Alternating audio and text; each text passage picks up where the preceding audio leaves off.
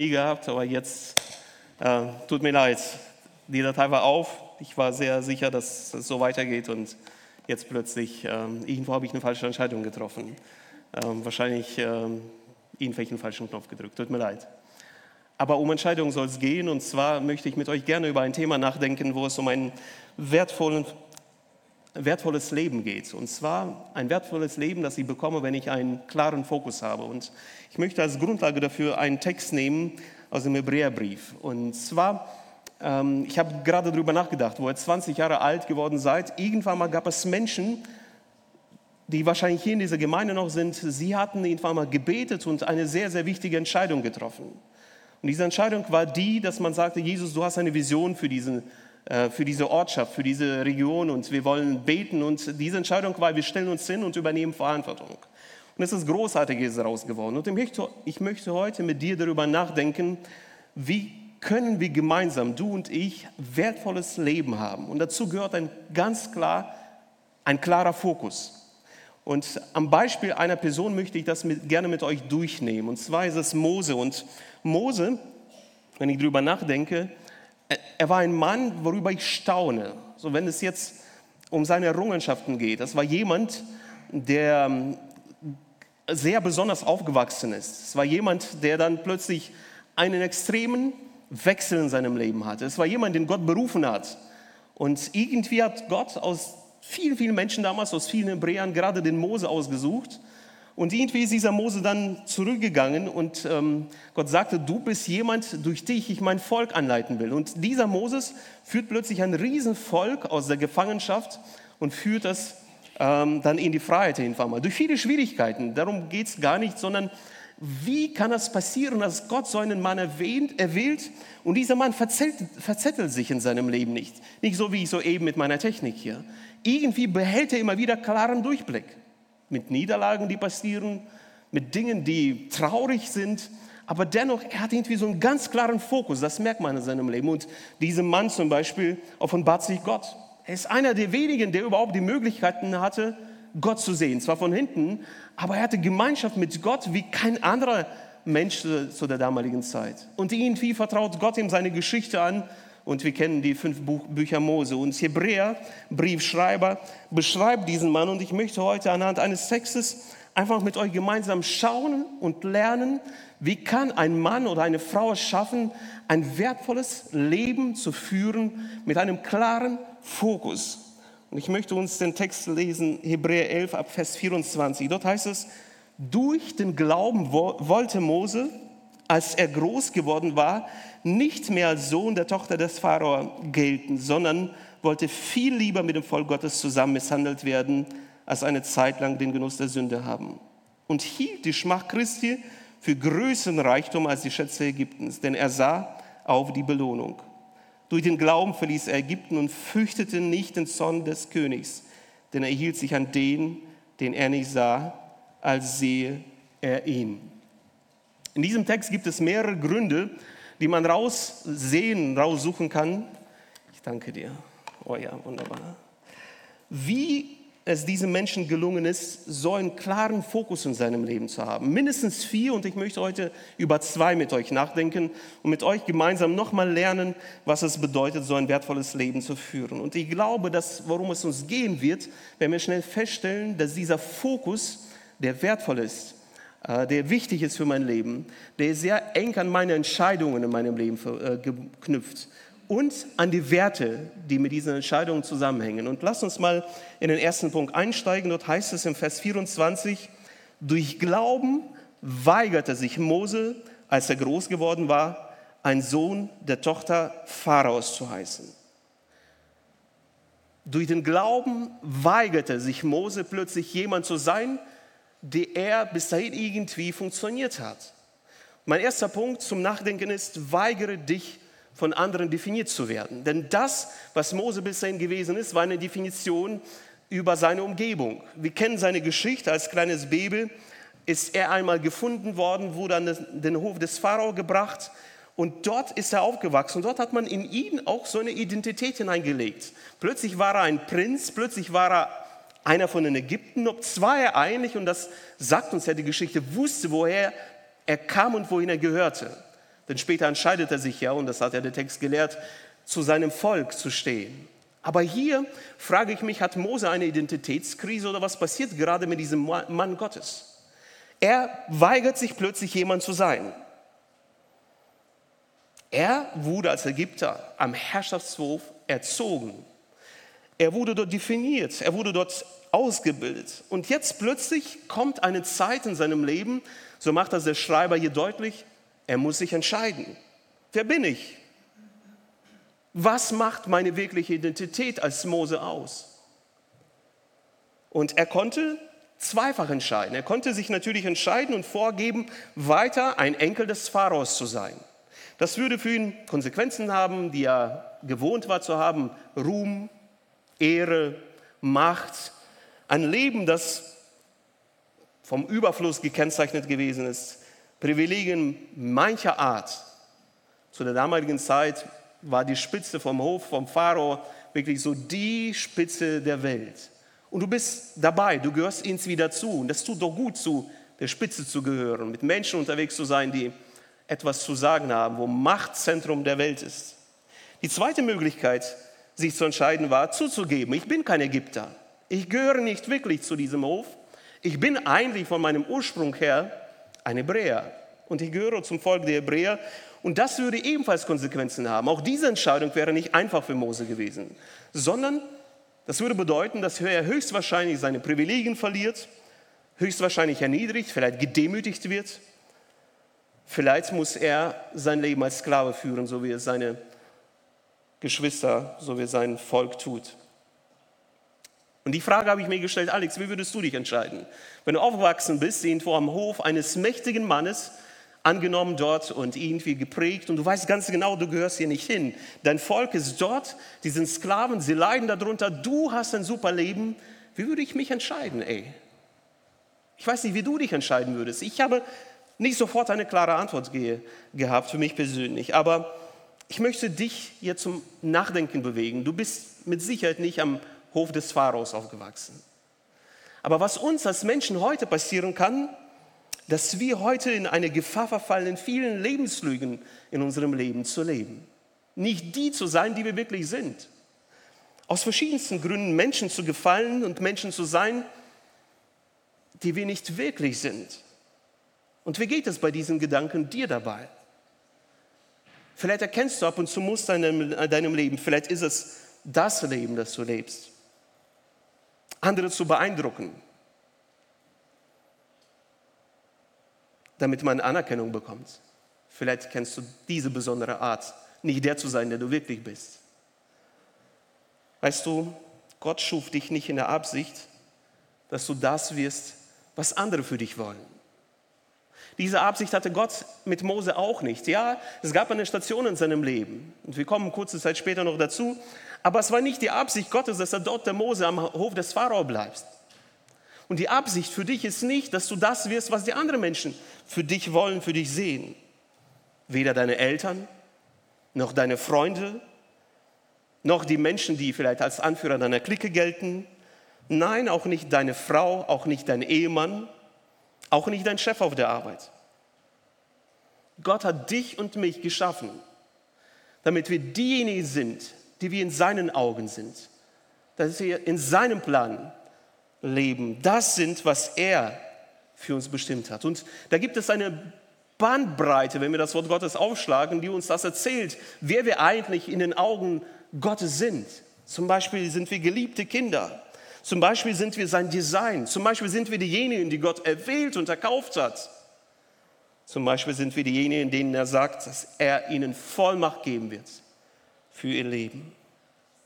Und deswegen meine erste Frage an dich persönlich zum Nachdenken, wenn ihr vielleicht nach Hause geht, vielleicht in der Familie darüber diskutiert, von wem oder wovon willst du deinen Wert abhängig machen, abhängig machen? Wenn wir heute darüber nachdenken, wertvolles Leben, dann gehört das zwingend dazu, dass ich mir darüber im Klaren bin, wovon hängt der Wert meines Lebens in meinem Herzen ab? Von deinen Freunden, oder vielleicht noch ein Bereich, vielleicht von den Dingen, die in deinem Leben passiert sind, vielleicht von den tiefen Verletzungen, die du in deinem Herzen trägst, vielleicht von Menschen, die dir nahestehen. Und etwas gemacht haben mit deinem Herzen. Vielleicht haben sie dich gedemütigt, vielleicht sind das Worte von Menschen, die dir ganz nahe standen, wie dein Vater. Ich erinnere mich an eine Geschichte. Vor einiger Zeit kam ein junger Mann auf mich zu und er erzählte mir von seinen Plänen. Er wollte, dass wir gemeinsam dafür beten. Und ich hörte zu und erzählte, dass er vorhat, mit 35 nicht mehr arbeiten zu müssen, so viel gemacht und geschafft zu haben. Und das hörte sich einerseits gut an und ich merkte, aber da ist was faul dran. Und ich fragte ihn, warum willst du es tun? Er sagte, das ist doch cool und dann kann ich für Gott so viel wirken. Und dann redeten wir weiter und dann fragte ich ihn, warum willst du wirklich das? Und dann fiel ein Satz und er sagte, ich will es meinem Vater beweisen, dass ich es schaffe. Er sagte zu mir mal wieder, du packst es nicht, du kannst es nicht, du versagst immer wieder und jetzt hast du wieder versagt. Und er sagt, ich will es endlich meinem Vater beweisen. Wenn ich mit 35 ausgesorgt habe, will ich zu ihm hingehen und sagen, du hattest nicht recht gehabt. Und ich saß da und das hat mich so traurig gemacht. Hier sitzt ein junger Mann, Gott legt ihm sein Leben vor, er hat seinen, einen Plan mit ihm und dieser Mann lässt sich von den Worten seines Vaters definieren und sein Leben ist bestimmt von den Dingen, die in seinem Herzen, seinen Ohren nach wie vor so laut klingen. Von wem willst du deinen Wert definieren lassen? Und einige versuchen vielleicht das Gegenteil davon zu beweisen, was die anderen über sie gesagt haben, wie dieser junge Mann. Eltern, vielleicht der Ex-Partner, vielleicht Menschen, die einem nahestanden. Und er möchte so gerne zeigen, ihr liegt falsch. Eine andere Gefahr, dass wir in unserem Wert bestimmen, so heftig auf einen Holzweg kommen, sind die ganzen Medien und Dinge, die uns suggerieren, dass wenn du das bist, wenn du das erreichst, dann bist du etwas dann kannst du etwas, dann zählst du etwas. Da sind soziale Medien, die ganzen Bilder, die Informationen, die wir uns immer wieder reinholen. Die andere Frage, ob das gut ist. Unsere Gesellschaft, unsere Bildungsstätten, die sagen dir immer wieder, wer du zu sein, wer du zu sein bist oder zu sein hast. Und merkst du nicht, dass da irgendwo ein Fehler im System ist? Ich möchte dir heute gemeinsam mit mir und mit meinem Herzen das noch einmal teilen. Nicht das, was du tust und wie du aussiehst, bestimmt deine Identität. Wiederum, ganz, ganz oft bestimmt deine Identität die Dinge, die du tust. Und das ist so wichtig, sich über die Identität klar zu sein. Und so ist es für eine Gemeinde so wichtig, sich über die Identität klar zu sein, um ein wertvolles Leben mit einem klaren Fokus zu leben. Mose muss eine klare Entscheidung treffen. Wer bin ich? Wohin gehöre ich? Was macht mich aus? Und wo du ein Leben mit einem klaren Fokus leben willst, musst du ebenfalls eine Entscheidung treffen, ein klares, klares Verständnis darüber haben, wer du bist und wovon dein Wert abhängt. Ich möchte dir Mut dazu machen. Ich möchte mit ein paar Bibelstellen einfach, die zeigen, was Gott über dich denkt oder wie Gott handelt mit Menschen, die sagen, wir möchten uns nicht über, die, über das Drumherum definieren. Denk zum Beispiel als erstes an die Kundschafter, die damals von Mose losgeschickt wurden. Vielen herzlichen Dank.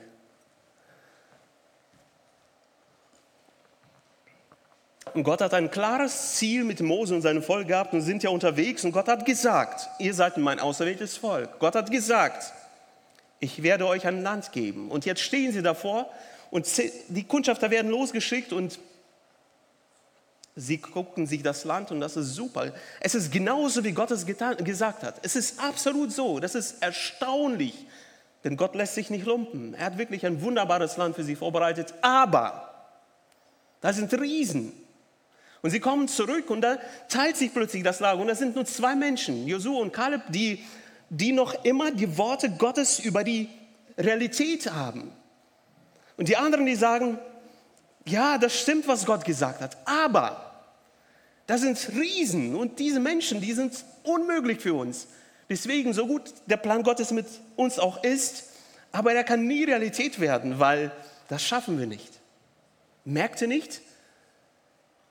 Hier gibt es eine Verheißung Gottes, die so klar und deutlich gewesen ist. Gott bindet sich an sein Wort dann kommen diese Menschen und sagen, ja, Gott hat schon was gesagt, aber die Realität, sie spricht andere Wahrheit. Und sie entscheiden sich gemeinsam mit dem Volk gegen die Verheißung Gottes. Und plötzlich müssen sie eine, einige Ehrenrunden drehen.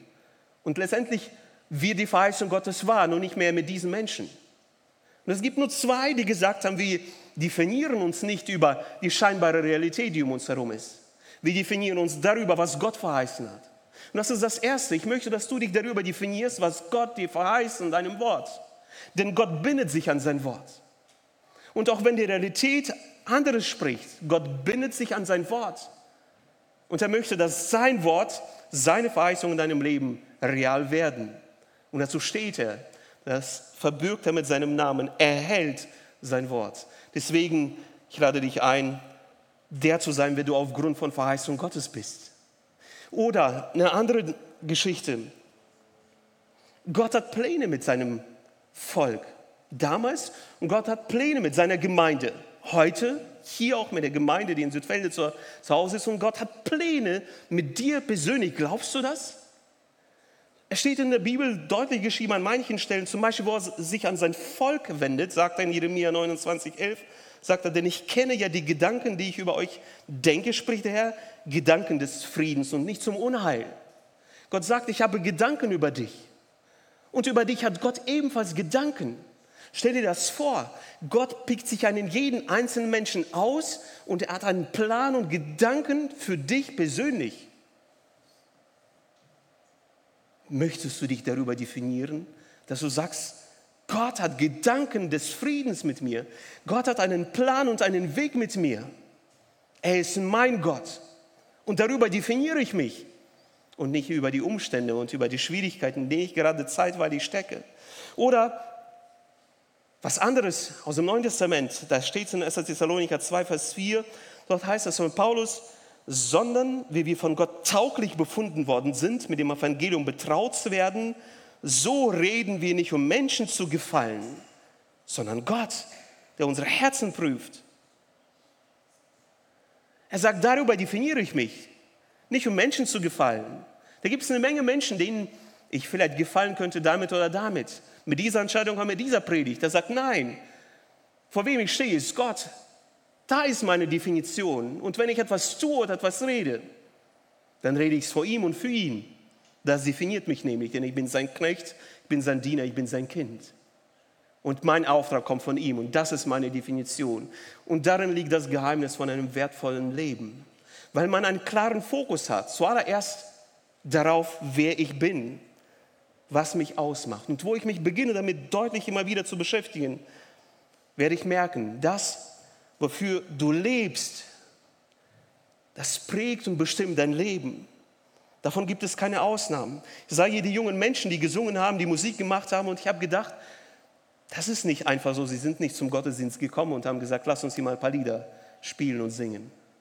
Man merkt die Leidenschaft, man merkt, sie haben sich investiert, man merkt, dass da ist ein Auftrag dahinter. Das spürt man ihnen ab. Das wird man dir abspürt, wenn du für Dinge lebst, die Gott in deinem Herzen ansteckst.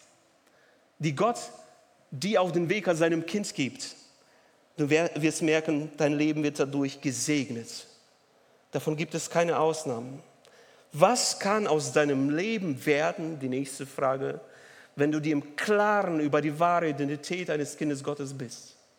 Ich möchte dir ein paar Ausblicke mitgeben vor dem zweiten Punkt. Weißt du, was passieren wird? Weißt du, was passiert? Und das erlebst du vielleicht. Ich möchte das nur als Ermutigung, Bestätigung sagen. Du wirst ein Mensch mit Rückgrat. Wirklich ein Mensch mit Rückgrat so ein Mensch, wie wir es sein wollen. Du wirst ein Mensch mit Wert, mit Bedeutung. Nicht, weil die anderen die Bedeutung zumessen, sondern weil Gott deinem Leben Bedeutung gibt.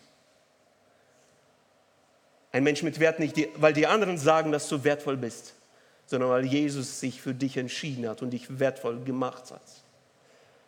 Weißt du, was dann passieren wird?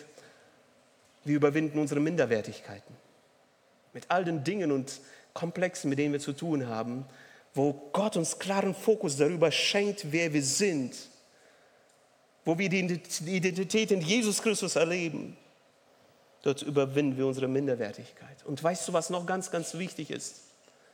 Wir, wir sind auf einem guten Weg, unsere Berufung zu leben.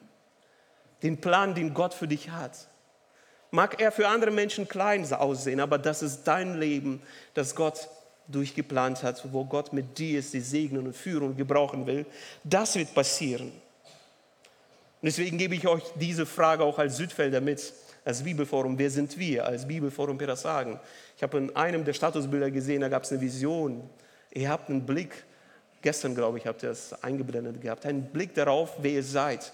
Lebt das, was ihr seid die Gemeinde hier in diesem Ort. Ein Leuchter, ein Lautsprecher, dass die Nachbarn das mitkriegen, habe ich soeben gehört, an diesem Ort, um für Jesus zu leuchten. Eine Station für Menschen aller Art, die Offenheit hat, sie anzunehmen, sie herzlich willkommen zu heißen, damit sie Jesus lieben lernen, damit sie zu ihrer Identität finden. Was für eine wunderbare Aufgabe und ein Vorrecht.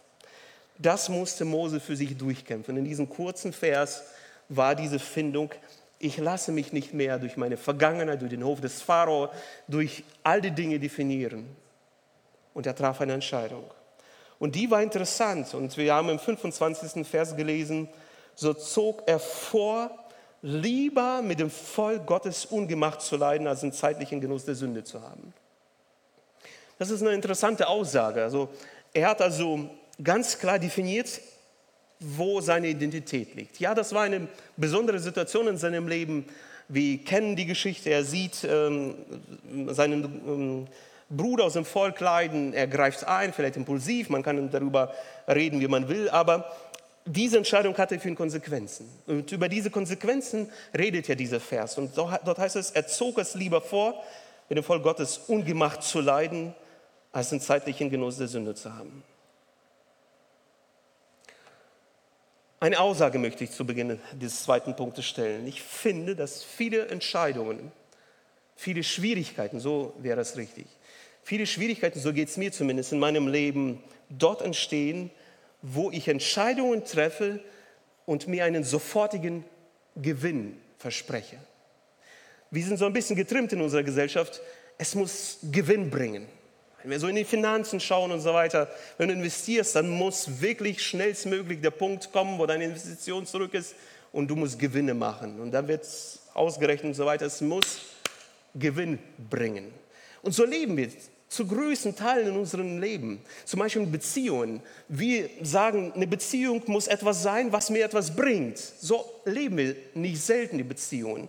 Und nicht selten höre ich auch, diese Beziehung tut mir nicht gut, dieser Mensch ist zu schwer, also kappe ich diese Beziehung, weil ich brauche etwas, es muss Rückfluss da sein, ich muss etwas davon haben. Von diesem Denken sind wir so ein bisschen auch als Christen, ab und zu nicht ein bisschen, sondern massiv geprägt. Wir erwarten schnellen Gewinn, finanziell, wir erwarten schnellen Gewinn in finanziellen Hinsichten, aber in Beziehungen auch, sogar im geistlichen Bereich. Also wir sind voll dabei, wenn es darum geht, wir beten und wir verändern uns als Beispiel, ja?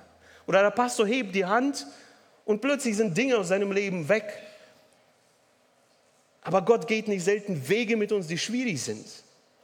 Und hier möchte ich eine Sache als zweiten Punkt nennen. Ich möchte dich ermutigen, kurzzeitigen Schmerz den zeitlichen Gewinn vorzuziehen, auch wenn es wirklich vielleicht wehtut, damit du einen langfristigen Gewinn vor Augen hast und ihn einmal erlebst. Schaut mal, was passiert hier mit Mose. Und manchmal ist die richtige Entscheidung eine harte Entscheidung. Und das war bei Mose genauso. Mose wusste, wer er aktuell ist am Hof des Pharaos und er wusste ganz genau, was seine Entscheidung dagegen sich zu stellen bedeutet. Er trifft diese Entscheidung, wie wir im ersten Punkt gesehen haben. Er wusste auch ganz genau, Gott hat einen Plan mit seinem Volk, das merkt man regelrecht. Dann später auch in seinem Leben. Vielleicht wusste er auch um die Verheißungen, die Gott Abraham gegeben hat, vier Jahre, 400 Jahre hier in der Sklaverei zu leben. Aber dann würde Gott sein Volk aus der Sklaverei herausführen, würde Geschichte mit ihm schreiben. Aber Mose, wo ich ihm einfach die Frage stelle, Mose, wäre es nicht an der Zeit, einfach dein Leben jetzt wirklich zu genießen. Denn im Grunde genommen, wenn ich darüber nachdenke, Gott hat dich doch dahin gebracht, oder? Es war doch ein Wunder gewesen. Man könnte sagen, boah, Gott hat eingegriffen in das Leben eines Babys, in das Leben einer Familie. Er hat ihn rausgenommen aus der Familie, hat ihn an den Hof des Pharaos gebracht. Ja, war das denn nicht Gott, der ihm das gönnt? So super, so gut? Sollte er das jetzt nicht genießen? Und dann noch etwas, ich weiß nicht, ob es euch auffällt in dem Text, wo es um seine Entscheidung geht, für einen Schmerz, für Ungemacht mit seinem Volk zu leiden, gegen den Genuss der Sünde, so steht geschrieben. Und ich frage mich, was ist denn sündig daran? Ist es sündig, das Leben zu genießen, wie Moses getan hat? Ich weiß nicht, wie es euch dabei geht. Also ich habe da Schwierigkeiten zu sagen, das Leben zu genießen, genießen wäre Sünde. Aber der Schreiber sagt ganz klar, er entschied sich gegen die Sünde. Und da lohnt es sich nachzudenken. Dieser Mann, den Gott schon als Baby erwählte, seid ihr dabei, wenn ich eine Aussage treffe, dass Gott ihn bewusst erwählt hat. Damals, wo er als Baby von Gott erwählte, erwählt wurde und gerettet wurde, da hat es Gott bewusst gemacht. Er hat nicht gesagt, ach, lass uns mal irgendwas tun, da ist irgendwas, ach komm, lass uns Mose retten, soll man das Leben genießen. So handelt Gott nicht. Wenn Gott handelt, dann handelt er immer zielausgerichtet. Er hat immer einen Plan. Er ist ein Gott, der wunderbare Pläne hat, die vielschichtig, komplex und wunderbar sind. Und mit Mose hat er seine, seinen Plan. Und hier lernen wir eine wichtige Sache für uns.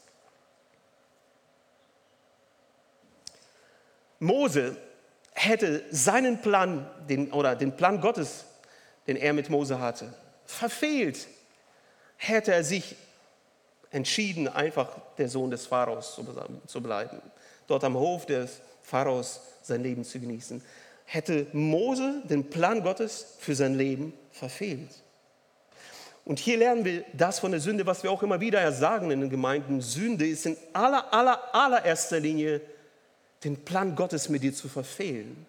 Gott hat mit dir einen Plan und der erste Plan Gottes ist, dich zu retten. Und dann sagt er, habe ich wunderbare Pläne mit dir. Ich möchte dich, so wie du bist, als gerettetes Kind, möchte ich einsetzen in meinem Reich. Dafür bereite ich dich vor. Dafür gönne ich dir vielleicht, keine Ahnung, wie viele Jahre am Hof des Pharaos. Das ist der Plan Gottes. Aber dann habe ich einen nächsten Schritt. Und deswegen, Sünde ist Zielverfehlung in unserem Leben. Und Sünde für Mose wäre es, dieses Ziel Gottes in seinem Leben zu verfehlen. Deswegen entscheidet er sich dagegen, sagt der Hebräerbriefschreiber. Weil plötzlich ihm Gott diese klare Sicht schenkt, in all den emotionalen Dingen, in der er gerade steckte, das ist nicht der Plan Gottes mit dir. Du bist hier falsch. Du musst weiter. Wir leben dort in Sünde, wo wir die Pläne, die Absichten Gottes für unser Leben mit uns nicht entdecken wollen. Wo wir Gott nicht bewusst danach fragen und wenn wir ihn fragen, wo wir nicht bewusst auf eine Antwort unterwegs sind, sie zu suchen, und dann, wenn, wenn wir eine Antwort haben, dass wir uns nicht auf den Weg machen, wenn Gott uns auf den Weg schickt. Ich finde so stark, ich glaube, vor wenigen Wochen habt ihr ein junges Paar in die Mission geschickt, oder? War das so? Timo und Kisha.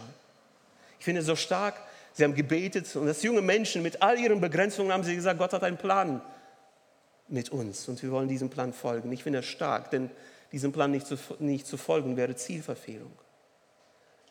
Ich möchte dich ermutigen, dass du den Plänen Gottes in deinem Leben folgst. Mose musste wählen, entweder Hof des Pharao, Genuss oder Gottes Berufung leben. Und das heißt hier, er zog es vor. Und in einem anderen äh, Punkt heißt es, er weigerte sich. Das bedeutet, er wusste, wenn ich mich für Gottes Berufung mit mir, mit seinem Volk entscheide, werde ich kurzfristig leiden müssen. Ich weiß nicht wie lange, aber das wird für mich Leiden bedeutet. Im Vergleich zu jetzigen Leben sowieso. Ich werde Ablehnung erfahren, Verfolgung, Not erleiden. Langfristig, das wusste Mose ebenfalls, bin ich auf der Gewinnerseite, weil ich auf der Seite Gottes bin. Er zog den kurzzeitigen Schmerz für langzeitigen Gewinn vor. Ich möchte hier etwas betonen und das ist Reife. Hier steht es, Wann traf Mose diese Entscheidung? Steht hier im Text, als er groß wurde, wo er fähig wurde, Dinge zu, abzuwägen, zu überlegen und Entscheidungen zu treffen. Das ist ein Zeichen der geistlichen Reife. Ich möchte dich heute bei diesem Punkt ebenfalls mitnehmen. Mutige Entscheidungen zu treffen. Vielleicht diese Frage, wo ziehst du vor, Verantwortung in deinem Leben abzulehnen, anstelle von Verantwortung zu übernehmen. Als Beispiel. Reife zeigt sich darin, dass wir kurzzeitigen Freuden, dass wir fähig werden, auf diese kurzzeitige Freuden der Sünde, dass wir darauf verzichten, weil wir wissen, dass Gottes Pläne mittelfristig, erst recht langfristig und für alle Ewigkeit bleibenden Segen bringen. Deswegen auch die nächste Frage an dich und an mich, wo willst du Genuss und Spaß statt Verantwortung? Wo wählt man in Beziehungen schnelle Freude? Da gehört Sexualität zum Beispiel dazu. Anstelle an einer tragenden Beziehung zu bauen und zu sagen, Gott hat einen Plan mit uns beiden. Und da gehören Grenzen, die wir einhalten, weil Gott es schützt und für die Ehe vorbereitet.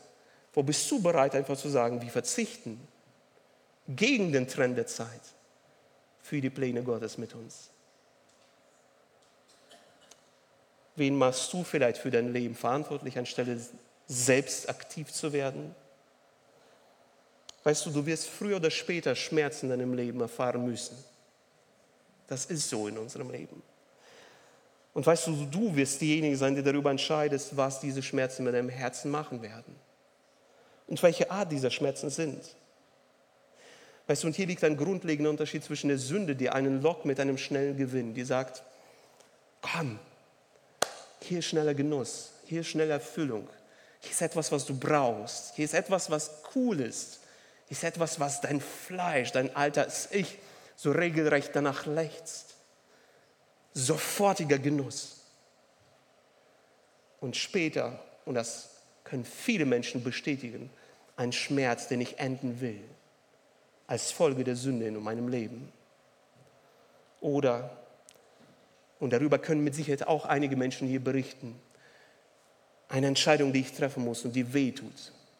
Ich weiß aber ganz genau, die ist richtig. Und die bedeutet für mich jetzt Schmerz.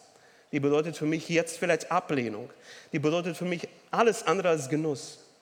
Und du triffst diese Entscheidung und du merkst, wie in dieser Entscheidung Segen reift und wie Gott dich segnet aufgrund dieser Entscheidung. Und wenn ich auf mein Leben zurückschaue, wie stark habe ich von Entscheidungen profitiert, die mir erstmal Kampf gekostet haben.